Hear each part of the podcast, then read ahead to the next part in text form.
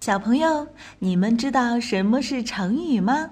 成语是汉语词汇中一种已经定型的词组，有固定的结构和意思。成语的背后有很多有趣的故事，了解这些故事有助于理解记忆成语。万能的一休哥总是停不下学习的脚步。这不，这一次他就来到了成语王国，为小朋友们讲述各式各样的成语故事。还等什么？快来听吧！刻舟求剑。小朋友们，如果你手里的东西掉了，要不要赶紧捡起来呢？我们一起来听一个掉了东西还不知道赶紧捡起来的笨蛋的故事吧。古时候有个人坐着船过江，一不小心，他把自己手里的剑掉进了江里。他没说赶紧把剑捞起来，而是在船沿上刻了一个记号。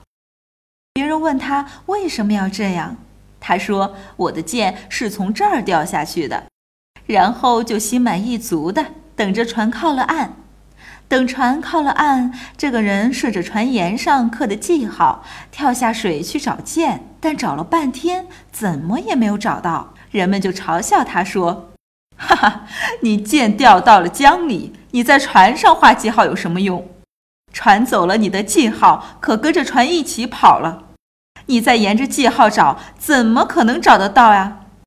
后来，人们把这故事总结成一个成语，叫做“刻舟求剑”，用来形容那些不看事情的发展，只静止看问题的人。所以，小朋友们，你们说他是不是很笨呢？我们千万不要学这个笨蛋，我们都是聪明的小朋友。好了，想要了解更多内容，微信关注“一休哥”。